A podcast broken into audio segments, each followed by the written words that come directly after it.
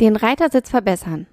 Heute teile ich mit dir meine Lieblingsübung für einen besseren und stabileren Reitersitz.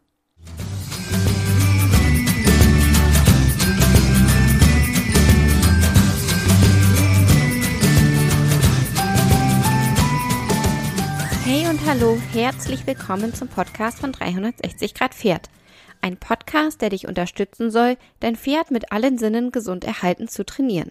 Ich bin Carolina, dein Host und ich spreche hier in diesem Podcast über die Themen Bodenarbeit, Sensomotoriktraining, Training mit positiver Verstärkung, Reiten und artgerechte Pferdehaltung.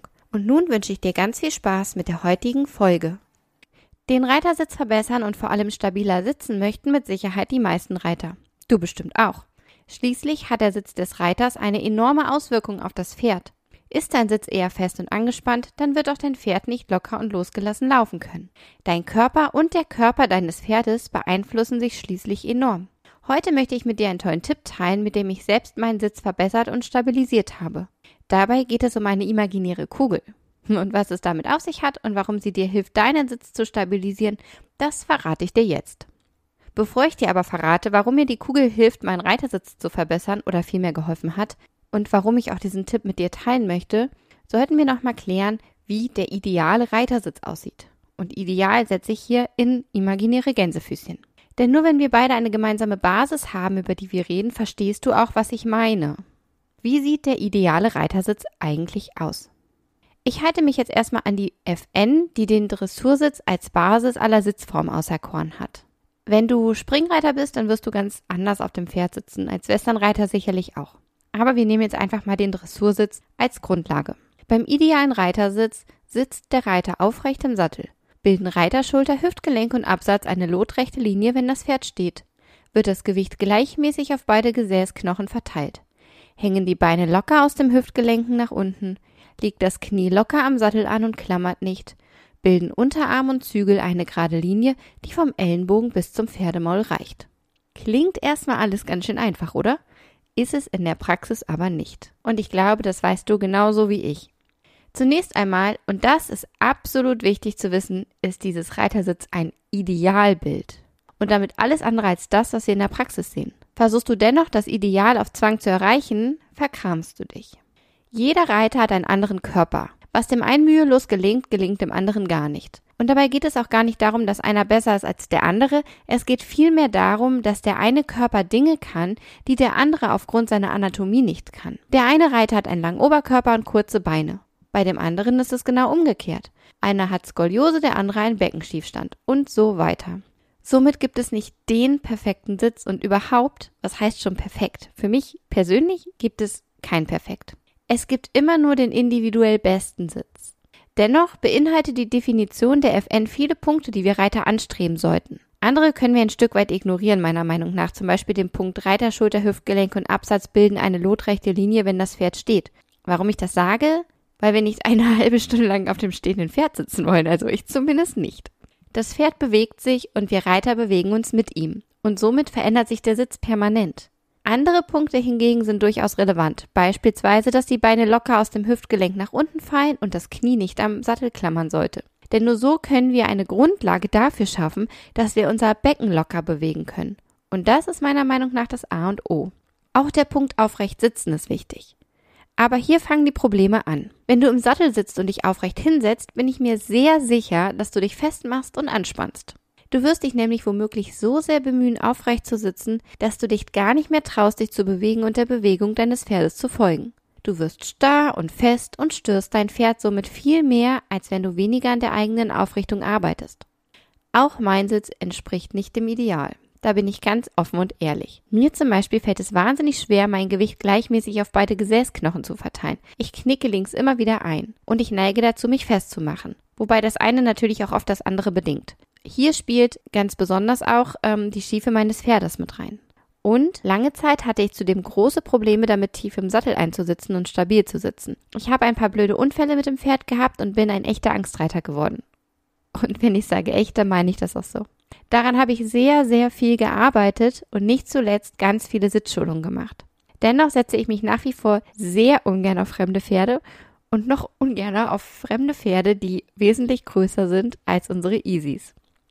Heute, diverse Sitzschulungen und eine Physio-Riding-Coach-Ausbildung später, habe ich verschiedene Lösungsansätze kennengelernt, die dabei helfen können, den eigenen Sitz zu verbessern und stabiler und damit sicherer zu sitzen und das Pferd nicht mehr oder zumindest weniger zu stören.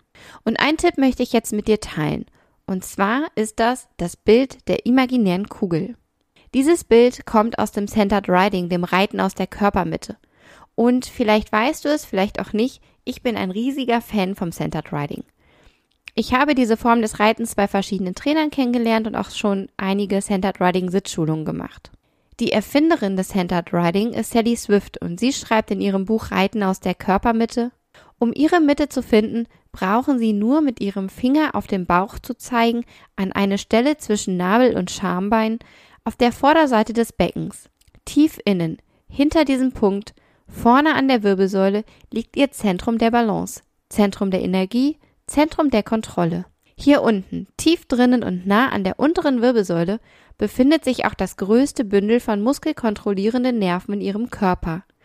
Bei diesem großen Nervenzentrum und den schweren kontrollierenden Muskeln ist ihre Körpermitte.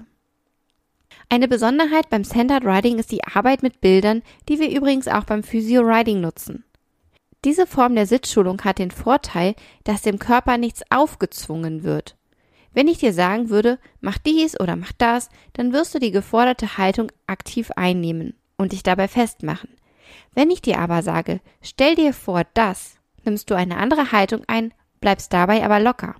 Und hier stelle ich dir nun meine unangefochtene Lieblingsübung für einen stabilen Reitersitz vor. Du kannst die Übung zunächst ohne Pferd auf einem Stuhl sitzend oder auch stehend machen und später im Sattel wiederholen. Ich habe sie bei einem Centered Riding Kurs kennengelernt und auch bei einem Kurs zum Thema Feldenkreis für Reiter tauchte sie auf. Und so geht's. Setz dich auf den vorderen Bereich eines Stuhls und stell dir vor, du hättest in deiner Körpermitte eine schwere Kugel, zum Beispiel ein Golfball, die du hin und her rollen kannst. Möchtest du die Kugel nach vorn rollen, gibst du dein Becken etwas nach vorn. Soll die Kugel nach hinten rollen, kippst du dein Becken nach hinten. Lass die Kugel ein paar Mal hin und her rollen. Nach vorn, nach hinten, aber auch zur Seite und ruhig auch mal im Kreis. Wenn du dir der Kugel bewusst bist und du sie gut bewegen kannst, stellst du dir vor, du hast dort, wo deine Wirbelsäule endet, ein Loch. Also da, wo dein Steißbein ist. Und in dieses Loch möchtest du die Kugel bringen. Du lochst sie quasi ein wie ein Golfball oder wie eine Billardkugel. Anschließend machst du genau das auf dem Pferd. Erst im Stand, dann reitest du los und wenn die Kugel aus dem Loch rutscht, lochst du sie wieder neu ein. Zugegeben, das hört sich seltsam an, ich weiß. Und als ich die Übung zum ersten Mal gemacht habe, fand ich es auch wirklich, wirklich seltsam. Da stand ich mit beiden Beinen auf dem Boden, bewegte mein Becken und lochte eine imaginäre Kugel ein. Hm. Als ich aber anschließend auf meinem Pferd saß und meine Kugel einlochte, war ich überrascht über die wahnsinnig positive Wirkung. Ich saß plötzlich viel tiefer am Pferd, war viel mehr im Schwerpunkt und viel stabiler. Und zwar ohne meinen Körper festzumachen und mich in den Sattel zu klammern. Ich war halt einfach zentriert. Und nicht nur das. Ich fühlte mich nicht nur zentriert und tiefer mit dem Pferd verbunden, sondern ich hatte auch das Gefühl, als fiele eine Last von mir. Und dazu schreibt Sally Swift in ihrem Buch übrigens, die meisten von uns sind versucht, kopf- oder vorderlastig zu sein. Wir kümmern uns auch zu sehr um die Einzelheiten, überorganisieren vieles und atmen meistens mit der Brust. All diese Charakteristika vergrößern unsere Verspannung und verringern unsere Beweglichkeit, verlagern unser Zentrum der Schwerkraft nach oben, machen uns kopflastig und verschlechtern unsere Koordination. In dem Moment, als ich die Kugel ins Nest gelegt hatte, verlagerte sich also mein Zentrum nach unten und nahm mir jede Menge Druck, den ich bewusst und vor allem aber auch unbewusst mit mir herumgetragen habe. Und unter uns, das, was in dem Moment in mir passierte, hat noch Stunden später nachgeheilt und war absolut nachhaltig und langfristig. Wenn du deine imaginäre Kugel eingelocht hast, dann sitzt du zentriert im Gleichgewicht. Du sitzt stabil, ohne dich festzuhalten, und nur dann können deine Beine locker aus den Hüftgelenken nach unten hängen, deine Knie locker anliegen. Du sitzt aufrecht, ohne dich steif zu machen. Denn du kannst die Kugel nur einlochen, wenn du aufrecht sitzt. Das führt automatisch dazu, dass Schulter, Hüfte und Absatz eine Linie bilden. Ob diese nun wirklich lotrecht ist, wie von der FN definiert, sei mal dahingestellt. Und dein Gewicht gleichmäßig auf beide Gesäßhälften verteilt wird. Du hörst auf, mit den Knien zu klammern. Das Thema wegfliegende Unterschenkel ist damit auch passé. Jedes Mal, wenn ich aufs Pferd steige, sortiere ich mich und lege die Kugel ins Nest. Dann erst geht's los. Und auch während des Reitens überprüfe ich immer wieder, ob meine Kugel im Nest liegt oder ob sie womöglich rausgerutscht ist, weil ich mein Becken gekippt habe oder weil ich vielleicht doch wieder etwas mit mir herumtrage, das mich mental belastet. Letzteres bekommt man nicht immer einfach so abgeschaltet. Ich merke das dann immer sehr stark an meinem Sitz und nicht jedes Mal gelingt es mir, mich zu zentrieren. Was sich auf diese Weise verändert hat, ist vor allem aber auch meine Angst beim Reiten, zumindest bezogen auf mein eigenes Pferd. Springt es mal zur Seite, bringt mich das nicht mehr aus dem Gleichgewicht, weil ich einfach viel zentrierter und stabiler sitze. Außerdem konnte ich erst durch das zentrierte und stabile Sitzen wirklich anfangen, über den Sitz mit meinem Pferd zu arbeiten. Sitze ich nämlich instabil und bin fest, arbeite ich viel mehr mit den Händen und den Zügeln, als ich eigentlich will. Einfach weil mein Sitz als Kommunikationsmittel ausfällt. Deswegen ist mein Tipp an dich, probier die Übung unbedingt aus. Sie wird dich ganz sicher einen ganz großen Schritt nach vorn bringen. Diese Erfahrung habe ich auch schon ganz oft im Unterricht und auf Kursen gemacht, wenn ich meinen Schülern diese Übung gezeigt habe. Ich hoffe, dass ich dir mit meiner heutigen Podcast-Folge ein paar Ideen und Inspirationen und neue Gedanken mitgeben konnte und ich freue mich, wenn du nächste Woche wieder zuhörst. Bis dahin, viele Grüße.